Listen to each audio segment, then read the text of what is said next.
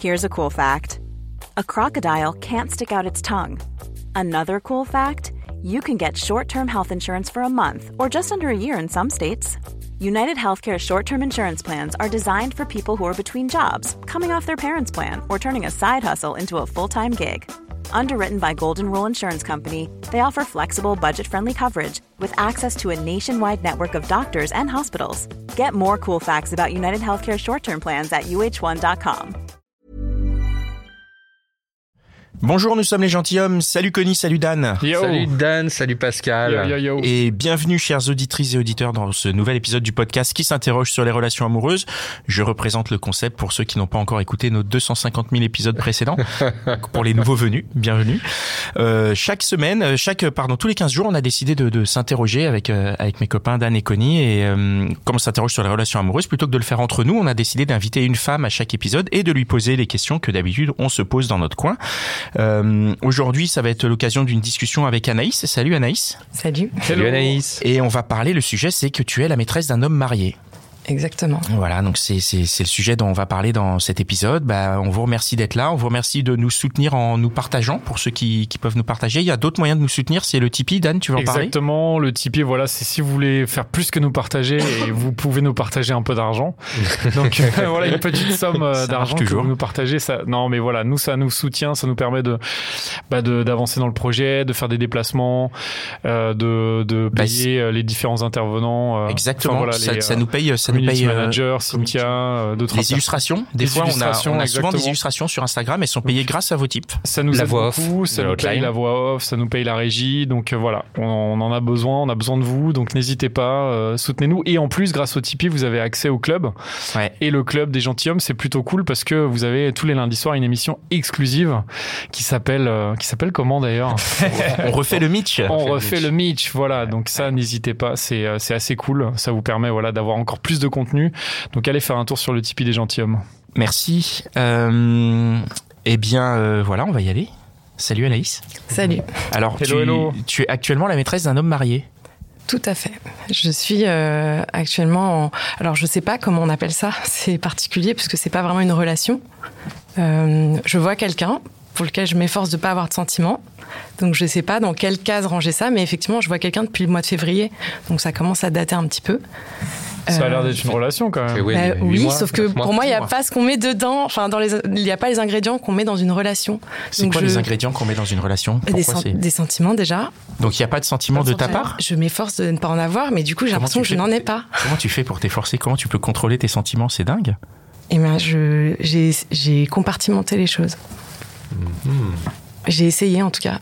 Alors, reprenons un petit peu. Comment, comment tu l'as rencontré Comment tu en es venu à, à- à pouvoir aujourd'hui être la maîtresse d'un homme marié? Comment, comment vous êtes rencontrés? Comment, comment ça s'est passé? Alors, euh, à la base, c'était pas, euh, j'avais pas l'envie de rencontrer un homme marié. C'est plus euh, sur les réseaux, euh, enfin les sites de rencontres. J'ai rencontré quelqu'un et il se trouve que, euh, au bout du troisième rendez-vous, je me suis aperçue que cette personne n'était pas célibataire. Donc c'était une, une appli, genre, c'était pas Gliden. Non, c'était pas Gliden. C'était genre une appli. C'était une, une Et appli donc c'est une appli sur laquelle lui il se dit euh, célibataire en gros? C'était Enfin, pas rien, tout à fait une appli. D'accord, donc on va dire un site. En gros c'est Ouais, un voilà. site. C'est un site de tout- rencontre. D'accord. Et en gros, euh, il n'y avait pas spécialement de, euh, de précision sur son statut euh, marital, enfin célibataire ou autre. C'est juste que dans l'échange qu'on a eu, moi, il m'a dit qu'il était séparé. Donc, quand on dit séparé, en creux, je lis euh, je suis pas avec quelqu'un. En fait, non, il était C'est logique. séparé. Ouais. Séparé a priori. euh, Oui, c'est ça. Non, en fait, j'ai compris après qu'en fait, il était séparé de la mère de ses enfants. Mais qu'il était avec une autre meuf. Il était- oh le Ah ouais. carotteur. Et Oh du coup, là là marié là là avec une autre en plus. Bah a priori, a priori. Donc, euh, mais je m'en suis pas aperçue tout de suite. C'est juste que Donc au troisième date, ça sort. au, au troisième date, ouais. En fait, on se voyait tout le temps, bah chez moi. Attends, attends, attends. Ouais, revenons un peu au début. Premier date, parce que là on se voyait tout le temps chez toi. C'est-à-dire que les deux premiers dates ont lieu chez toi. Oui. Parce que c'était euh, confinement oui, ou quelque chose, ouais, ouais, ouais, c'était des, périodes un peu compliquées pour sortir. C'était des dates. euh, Date plus plus. Voilà, Olé, enfin olé. je veux dire, c'est un date. Date euh, euh, amélioré quoi. Non mais ça veut dire que Olé, en olé, gros, dès le premier date, Oui. D'accord, ok, très bien. Et il y a, Dès le il y a- premier date, il y a eu un Me petit. pas euh. Non, non, mais c'est juste, c'est pour qu'on Oui. comprenne la chose. En fait, il y a pas de, comme d'habitude, tu sais, il y a aucun, jugement. aucun jugement de notre part. On est, on veut ah bah, juste au contraire. euh, comprendre. Mais du coup, donc dès le premier date, il y a consommation. Ouais. Deuxième aussi, et au troisième, là, par contre, Au troisième, je dis, j'aimerais bien euh, sortir un peu hors les murs. Là, je, j'en ai marre d'être chez moi. En fait, on pourrait aller ailleurs, peut-être chez toi. Et là, il m'a dit, je ne mélange pas les choses. C'est-à-dire, c'est-à-dire les choses. et ouais. Et, euh, et en fait, j'ai posé juste une question parce que ça m'est venu comme ça à l'esprit. Je me suis dit, tiens, peut-être qu'en fait, il n'est pas, il est pas seul. Peut-être qu'il veut pas que je croise quelqu'un. Et donc, j'ai posé la question. Je lui dit, est-ce que tu es en couple? Et là, il m'a répondu, oui. Comment t'as réagi là Bah, pas bien. bah ouais, tu m'étonnes. pas très bien. En fait, euh, euh, pour moi, c'était compliqué parce que je, déjà, c'est pas ce que je cherchais.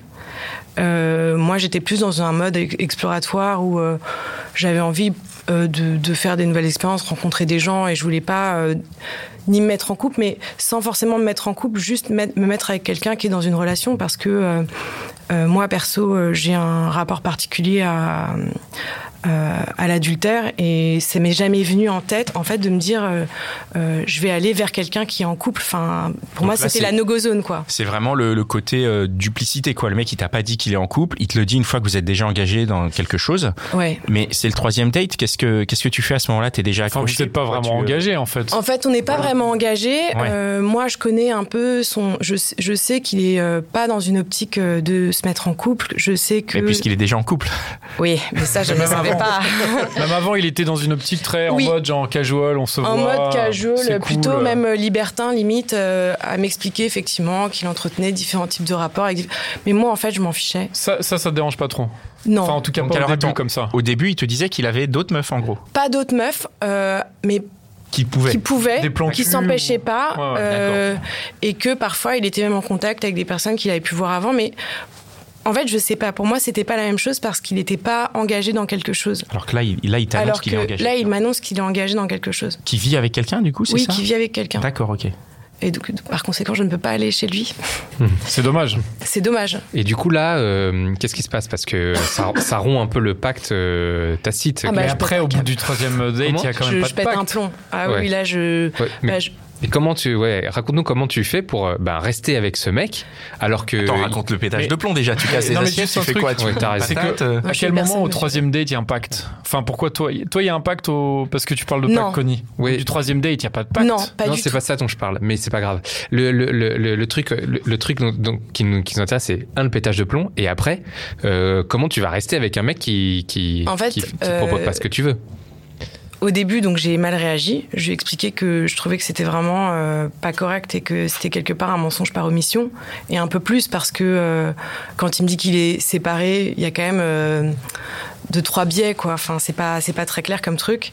Euh, donc je lui explique en plus, euh, moi, j'ai un passé particulier avec l'adultère, que vraiment, ça me, ça me, ça m'énerve, je me sens trahie, et vraiment, ça me saisit physiquement le cœur, quoi. C'est, dur, alors même que je suis pas en relation avec lui, j'ai pas de sentiment particulièrement pour lui, mais euh, il y avait une espèce de, en plus, j'avais l'impression que c'était une hypocrisie parce que quand il me raconte son, son mode un peu liberté, ouverture, tout ça, pour moi, quand il me dit qu'il est en couple avec quelqu'un, je me dis c'est, l'inverse de la liberté, c'est le mensonge. Donc, euh, je me sens euh, pas sur euh, euh, quelque chose que je projetais, mais plus sur quelque chose qu'on m'a dit et, euh, sur mes, valeurs, parce que j'ai pas l'intention d'aller moi voir quelqu'un qui était en couple. Donc, je l'ai mal pris à ce niveau-là, en fait. Et après, donc il m'a dit, mais ne pète pas les plombs, tu as des ré- ré- réactions complètement démesurées. Donc déjà, j'ai pas apprécié parce que je réagis comme je veux, en fait, voilà. Mais c'est donc il m'a dit si tu veux pose-moi toutes les questions que tu veux euh, si tu as besoin de ça pour prendre une décision éclairée mais réagis pas sur un coup de tête euh, bon, blablabla bla. Euh, et donc au début j'ai j'ai pas forcément voulu poser euh, beaucoup de questions. J'en ai posé une ou deux je crois que j'ai demandé si elle était au courant. Euh, il m'a dit non. Et bah, je crois que c'est la seule que j'ai posée en fait. Euh, parce que je voulais pas savoir vraiment ce qui se tramait derrière. Et là je lui ai dit que je préférais qu'on arrête et donc on s'est arrêté euh, pendant un mois. Et après, en fait, c'est moi qui l'ai recontacté. Oui, j'ai fait ça. Pourquoi Parce que, en fait, j'avais quand même l'impression euh, d'avoir réussi à débloquer avec lui des trucs chez moi. Et le fait que ça soit arrêté brutalement comme ça, je m'étais comme senti un peu retrouvé au milieu du guet. C'est-à-dire, je, je me disais, tiens, c'est marrant parce que, indépendamment du fait qu'il est quelqu'un ou autre, moi, j'avais eu l'impression qu'à mon niveau personnel, et c'est ce que je cherchais à la base quand je l'ai rencontré, moi, je cherchais à, à plus découvrir des choses sur moi, découvrir un peu mes limites, enfin, juste sortir un peu des relations euh, classiques. Et j'étais vraiment dans un mode exploratoire. Et avec lui, j'avais l'impression qu'il y avait quand même à, un niveau, un moment où on se comprenait et où il y avait quand même une certaine forme de confiance, même si je sais que du coup là c'est compliqué. Euh, et, je, me suis dit peut-être que je peux faire fi de ce truc-là si vraiment je compartimente très très fort les choses et que je ne pose aucune question et que de manière très égoïste, je vais chercher quelque chose qui, me, qui fait sens pour moi. Euh, tu peux nous dire ce que c'est, ce que tu ce que, que, as cherché là? Euh, C'est compliqué à expliquer. Euh, en fait, bah, moi, j'ai été marquée par l'adultère parce que j'ai grandi avec. tu vas nous raconter ou tu, tu, nous racontes après, fini. fini ouais, ouais. Et, et, euh, et, ça m'a bloqué dans plein de points euh, dans mes relations. Ça m'a bloqué bah, sur euh, mon rapport à la confiance, sur mon rapport à la féminité. Et en fait, comme je savais qu'avec lui, je vivais les choses de manière très détachée, parce qu'en fait, c'était juste une relation olé olé je mettais pas les mêmes choses que dans les relations habituelles et j'arrivais à prendre les choses avec un peu plus de détachement. Et en fait, ce détachement, il m'aidait à m'ouvrir un petit peu parce que j'étais très bloquée, je me sentais très bloquée en fait. Et du coup, euh, c'est vrai qu'avec lui, j'arrivais à mettre tout ça de côté. C'était euh, de temps en temps euh, chez moi et c'était une parenthèse par rapport à ma vie habituelle. Et j'avais l'impression que j'arrivais quand même avec le temps à débloquer des choses. Et donc je me suis dit c'est pas juste. J'ai envie de continuer en fait. Et comme j'ai pas euh, une facilité euh, euh, pour coucher avec n'importe qui et que j'ai du mal à comme ça tisser des relations, je me suis dit pour une fois que je rencontre quelqu'un avec qui ça match quand même un petit peu, ça me saoule en fait de devoir arrêter comme ça. Donc c'était assez égoïste en fait, j'avoue. Donc c'est ce qui t'a mené à, à sciemment du coup avoir une relation. Autant au début tu connaissais, tu savais pas, et après tu tu sais la situation et tu dis ok j'y vais quand même parce que égoïstement ça m'apporte des choses à moi. Oui. C'est marrant, hein. c'est extrêmement paradoxal, on hein, l'impression quand même. À dire que d'un côté, tu combats l'adultère, mais en même temps, tu le fais, tu es dans une relation adultérine pour pouvoir. mais euh, après, euh, c'est plus lui qui est dans une relation adultère. Bah oui, en fait, euh, moi perso, en fait, bah, pas égoïste. je me, j'ai. Ah, c'est bon. Attention. Tout Dan, est une question va prendre la parole.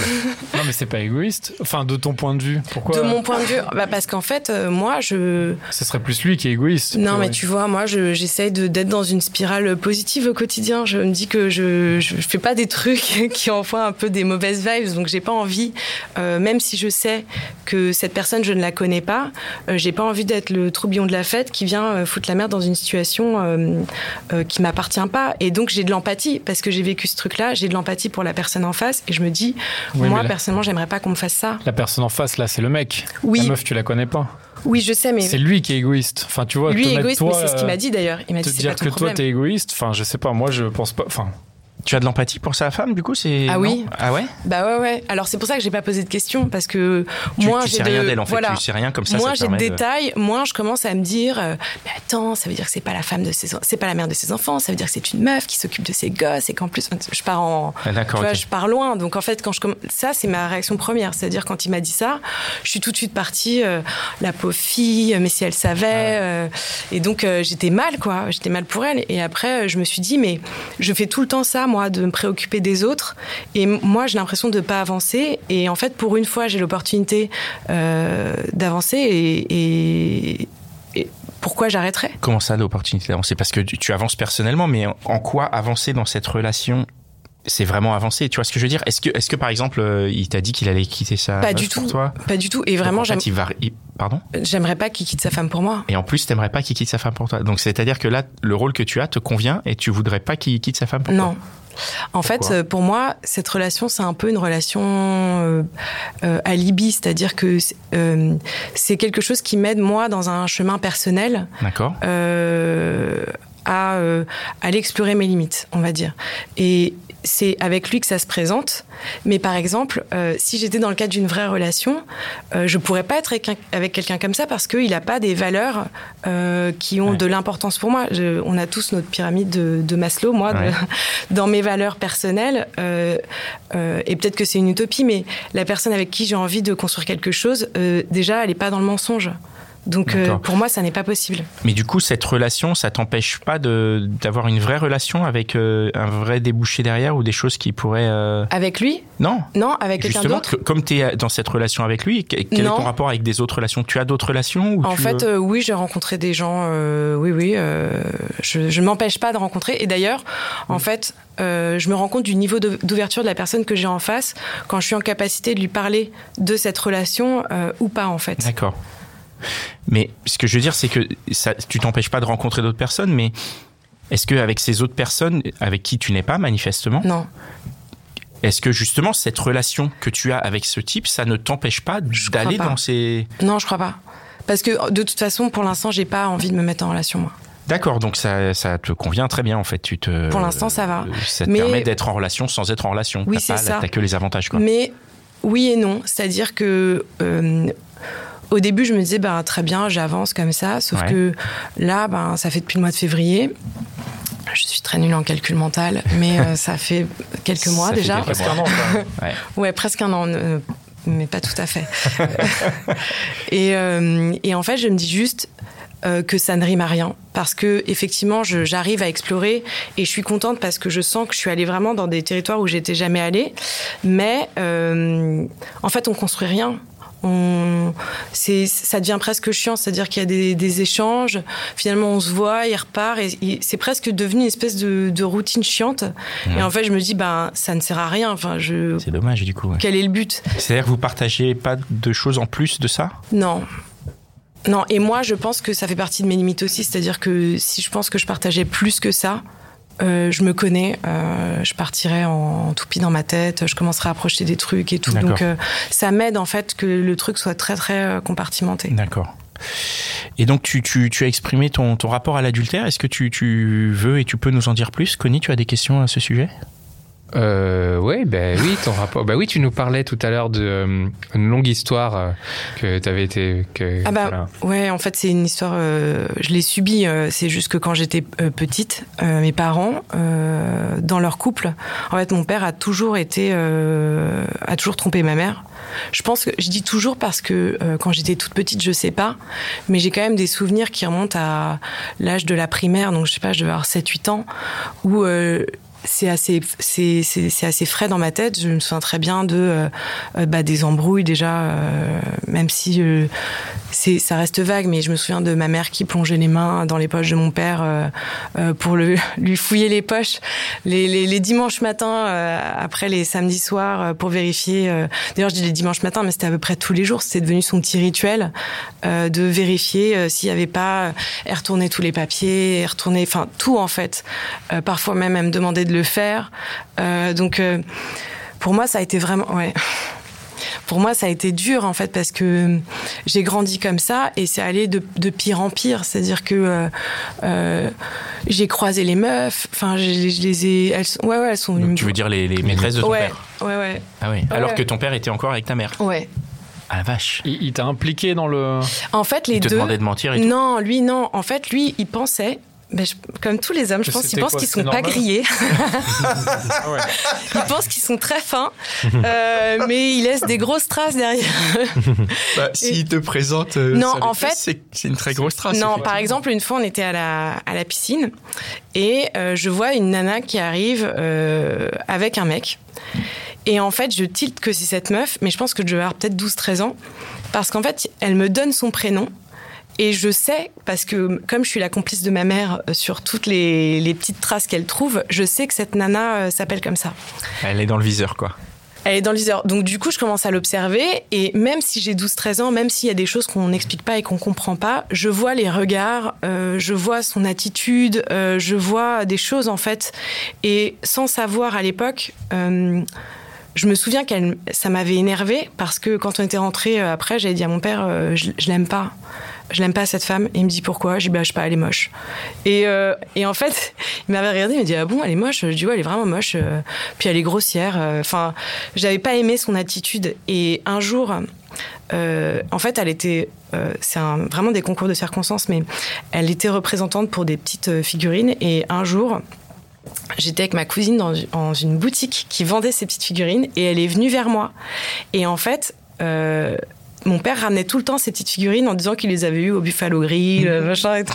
Donc je me disais bon, euh, là, en fait, euh, je sais pas pourquoi je retombe systématiquement sur cette personne. Euh, je sais, enfin, il y a, il y a quand même des drôles de concours de circonstances, mais c'est un truc qui a été le fil rouge de mon enfance, adolescence.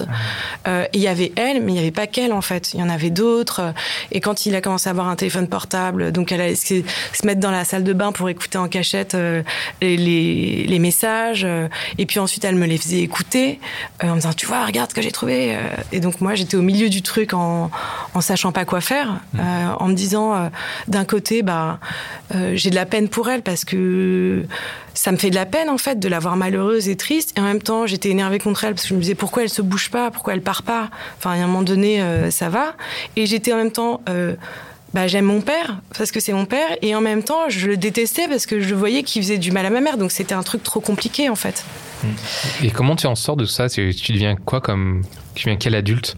Bah c'était compliqué euh, déjà. Donc ça ça a duré jusqu'à ce que j'ai à peu près euh, 16 ans. Après le truc s'est calmé après que ce soit bien bien parti en, en vrille avec mes parents. Euh, donc euh, en fait ça a fait de moi quelqu'un de de très renfermé euh, enfin honnêtement je pense que je suis devenue un cœur de pierre quoi. Je laissais aucune émotion euh, je m'attachais à personne euh, je faisais même pas la bise. Tellement en fait euh, ça a eu un impact sur euh, mes rapports aux autres. J'ai perdu confiance en moi j'ai perdu confiance en les gens. Euh, le modèle de féminité à, des âges où on se construit c'était quand même hyper compliqué parce que euh, pour moi toutes ces nanas que mon père allait voir et en plus quand l'autre je la voyais à la piscine euh, enfin pardon du mot mais pour moi c'était des putes en fait. Et je sais que c'est un mot hyper violent mais je me suis construit euh, comme ça. C'est-à-dire qu'il y avait ce modèle de féminité euh, euh, très sexy parce qu'elle était comme ça, cette fille-là, avec une bouche, des dents, des trucs euh, blancs, euh, le brushing qui va bien, alors qu'à la piscine, tout le monde a les cheveux comme ça. Enfin, je veux dire, euh, non, mais sur- donc, euh, donc, donc voilà, donc c'était, j'étais tout le temps habillée très large. Enfin, j'essayais juste de disparaître. Donc, bah, il s'est juste rien passé. Je pense que j'ai essayé de me refaire la chronologie justement. J'ai dû avoir mon premier, euh, j'ai fait mon premier bisou, j'ai eu mon premier copain à 21 ans, je pense. Parce que avant c'était impossible. Je pouvais pas. En fait, j'y arrivais pas. J'avais peur. J'avais peur qu'on se moque de moi. J'avais peur qu'on me le fasse. Enfin, je. Donc c'était très compliqué. Et après, avec tes copains, ça se. Après, euh, j'en ai eu euh, deux ou trois, mais pareil, j'étais incapable de, de passer à l'acte. En fait, euh, c'était Ouais. que des bisous, c'était des rapports presque très platoniques, et dès que ça impliquait les sentiments, c'était très compliqué. Donc je, je partais en fait, hein, je, je disparaissais, je faisais des, du ghosting avant l'heure. Je disparaissais, et après. Euh, j'ai eu un coup de cœur euh, pour quelqu'un, euh, mais ça m'est vraiment tombé dessus. Et du coup, c'était tellement comme quand comme ce qu'on voit dans les séries, que je me suis laissée prendre au jeu. Je me suis dit, ah, ça y est, c'est lui, celui que j'attendais, tout ça. Sauf- que non. Et donc, lui, c'était particulier aussi parce qu'il était, quand je l'ai rencontré, il était en relation avec quelqu'un depuis 5 ans. Ah. Donc, ouais.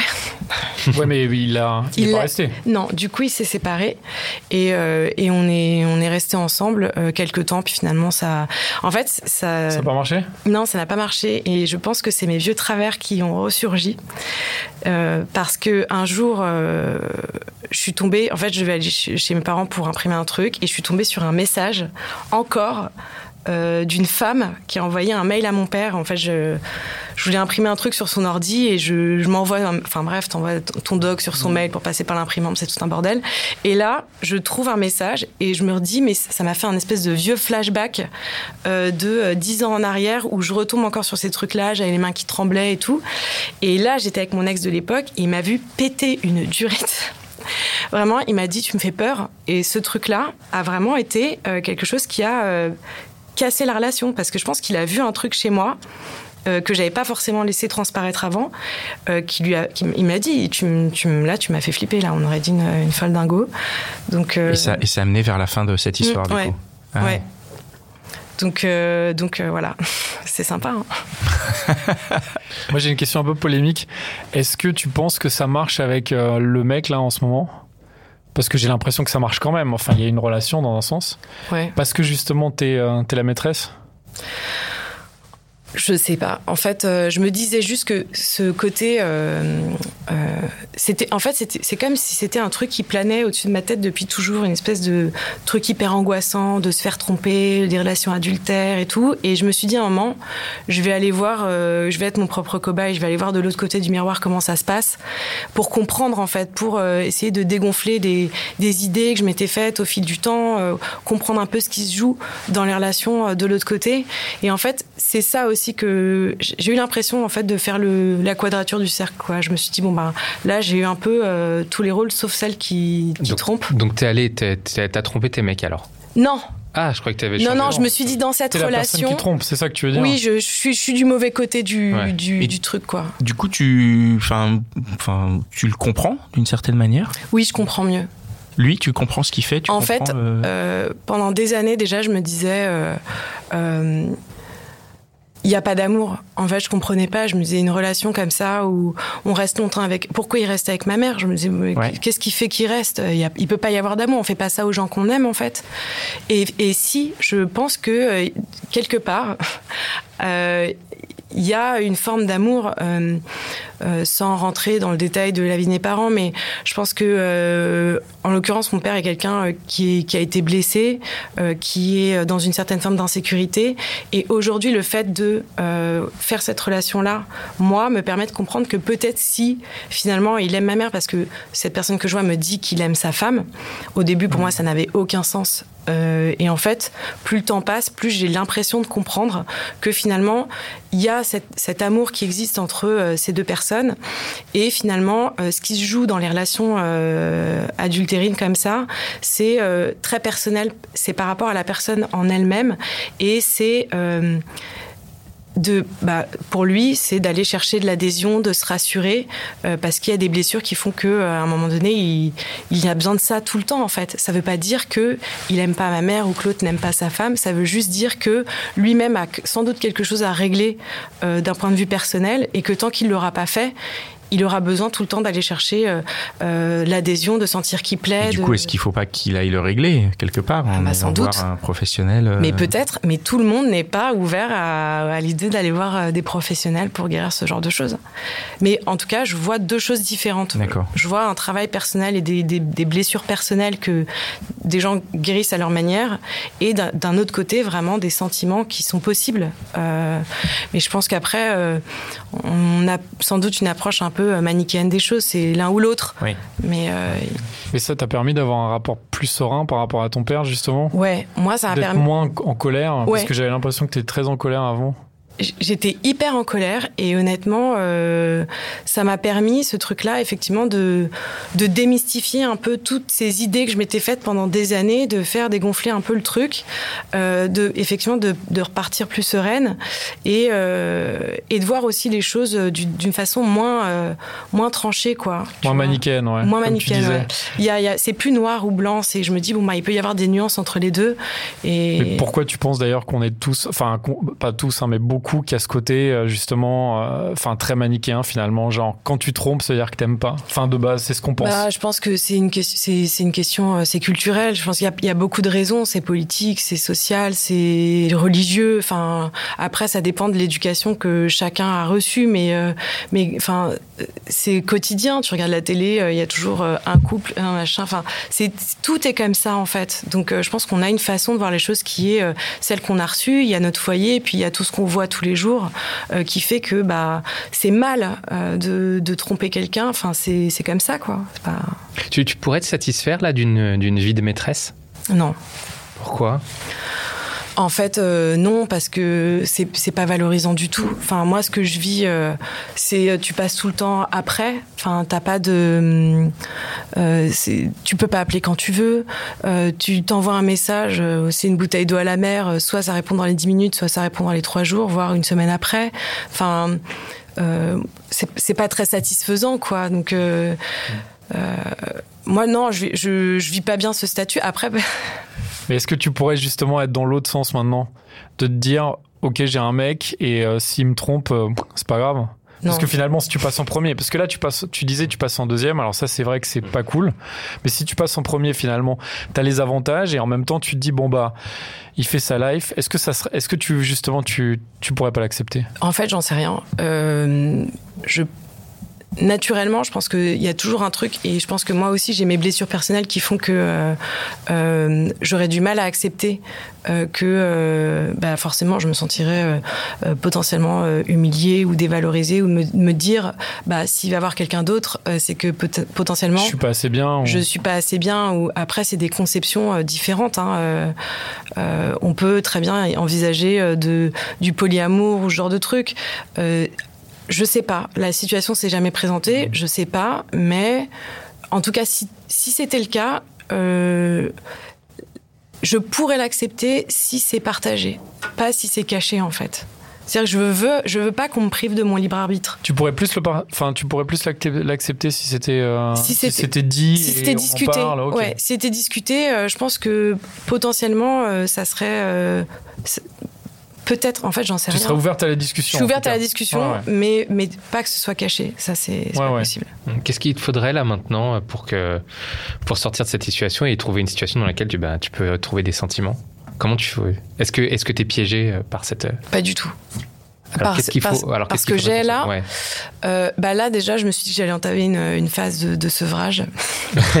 Tu veux plus le, là, tu veux plus le voir là. Non, là je, je vais arrêter. Donc euh, euh, les espaces euh, temps entre les, les, les échanges textos sont plus longs et je me suis dit que gentiment ça allait tomber en désuétude quoi. Je je vais pas relancer en tout cas moi. Je proposerai pas qu'on se voit et puis euh, et si une discussion se présente parce que euh, cette personne est quand même très douée pour éviter les discussions. Hmm. Euh, si une discussion se présente, je lui dirais que effectivement je préfère je préfère arrêter ou je ou je le ferai peut-être. Je, je dis sevrage parce que je suis pas complètement sûre d'avoir envie d'arrêter là tout de suite. Euh, mais mais je sais qu'en tout cas il n'y a pas d'avenir possible quoi. Ouais. C'est moi, bah, dans le- dans l'image de la femme euh, de la maîtresse, euh, on entend enfin dans le, le cliché, c'est toujours euh, quand est-ce que tu la quittes pour moi, quand est-ce que tu la quittes pour moi et ça arrive jamais. Ah non Donc toi c'est pas du tout ça. ah non non. Et là, quand tu dis, quand tu parles de sevrage, tu te laisses quand même une petite piste pour dire, euh, ben ouais, je reste, mais je reste pas. Enfin, Non, en fait, je me suis dit, je démarre pas une nouvelle année comme ça. Là, je, on va dire qu'on finit l'année euh, 2021 euh, avec euh, ce qu'elle a commencé, mais j'emmène- j'emmènerai pas ça euh, l'année prochaine. Bon, bah tu nous tiens au courant. Ouais, On se revoit en 2022 alors. ça marche. Très bien. Merci beaucoup. Tu as une dernière question, Dan ou c'est- Non, non, mais je me demandais juste si, euh, si tu voulais pas à un moment justement lui mettre un petit coup de pression. Tu veux que je le fasse maintenant Allez, on va l'appeler en direct. Non, mais ça, ça t'a jamais traversé l'esprit en disant bon, que c'est quand même un enfoiré lui, et je vais appeler sa meuf. Non. Non, mais tu vois, je sais pas. non, mais c'est vrai. Bah oui, mais tu pourrais te le dire. Tu Enfin, tu serais pas la, la première à te le dire ou le premier. Ou la première à le faire même. Hein. La non, c'est pas mon rôle de faire ça. Ah, c'est c'est pas une question de rôle, c'est une question là vraiment d'envie et de, et de dire finalement je. Mais ça ferait du mal à la meuf. Mais oui, Et ça ferait du mal au mec aussi. Tu pourrais te dire comme ça, je fais, euh, je désingue tout quoi. Mais quel On m'a fait intérêt du mal, on m'a fait du mal. Je renvoie le mal à tout le monde, tu vois. C'est Die Hard, quoi. Non, mais t'es hyper, bienveillante. C'est Ah, mais génial. en fait, euh, je. C'est incroyable. non, Ça mais parce que tu pourrais être en mode genre euh, vraiment c'est un enfoiré, Ouais. je vais le défoncer quoi. Mais ouais, tu pourrais Et il être va aideuse, avoir une c'est vie vrai. de merde. Mais Mais oui. non Sa femme va le quitter, tout le monde va le quitter. Mais Mais ouais. non, parce Il que je pense que c'est quelqu'un qui est, qui est blessé. Je pense pas que ce soit un enfoiré. Je pense que c'est quelqu'un qui a des. T'es hyper bienveillante. Ouais, franchement. euh. Voilà. Mais euh, c'est trop bien. Merci beaucoup Anaïs d'être euh, venue partager cette Merci bienveillance et ton, Anaïs. et ton, Plaisir. ton expérience. Je pense que c'est ça va parler à plein de gens dans le bon sens, dans le mauvais sens. J'imagine qu'on va avoir plein de plein de commentaires euh, sur le sujet. Merci vraiment Anaïs d'être venue partager ça avec nous. Ça nous ça nous a fait très plaisir. Merci. Euh, ceux qui sont à l'écoute de cet épisode, eh ben, on vous invite, euh, si vous voulez maintenant, à aller écouter euh, Réponse de mec, qui est un autre podcast euh, fait maison dans lequel euh, il y, a, il y a des euh, jeunes femmes réponses. comme, euh, comme Naïs qui posent des questions et des et mecs qui répondent. Euh, on vous invite, si vous le souhaitez, à nous soutenir sur Tipeee. C'est le moment. hein. Vous avez passé une demi-heure sympa avec nous. Vous pouvez sortir la CB. Vous pouvez euh, participer d'un- petit type Un Et- gros même, un gros type. et même un gros type. Et, tous les hommes infidèles, là, ah, là mais- vraiment, alors- vous donnez un gros type Ah, parce que là- sinon on va vous démasquer. Ah, là, le challenge. On va Non, vous mais- démasquer. on va être Et millionnaire dans à la, la- fin de dans la hotline, On est on millionnaire va- dans deux minutes là. Moi, je pense dans les prochaines hotlines, on va donner si des tous les hommes on infidèles va mettent donner 10 des noms là pour on- ceux qui donnent pas de, donnent pas de type. On donne on des noms. donner des noms. Ce sera sur notre Donc voilà, donnez, euh, donnez au moins Voilà. 50 balles. Merci à tous d'être là, de nous suivre, de nous soutenir. Merci Connie, merci Dan, merci Mitch et euh, merci à Cynthia qui travaille avec nous. Et euh, bah, on se retrouve bientôt dans un nouvel épisode. Ciao. Ciao. Ciao, ciao. Small details are big surfaces. Tight corners are odd shapes. Flat, rounded, textured, or tall. Whatever your next project, there's a spray paint pattern that's just right. Because Rust new Custom Spray 5 in 1 gives you control with five different spray patterns. So you can tackle nooks, crannies, edges, and curves without worrying about drips, runs, uneven coverage, or anything else. Custom Spray 5 in 1. Only from Rust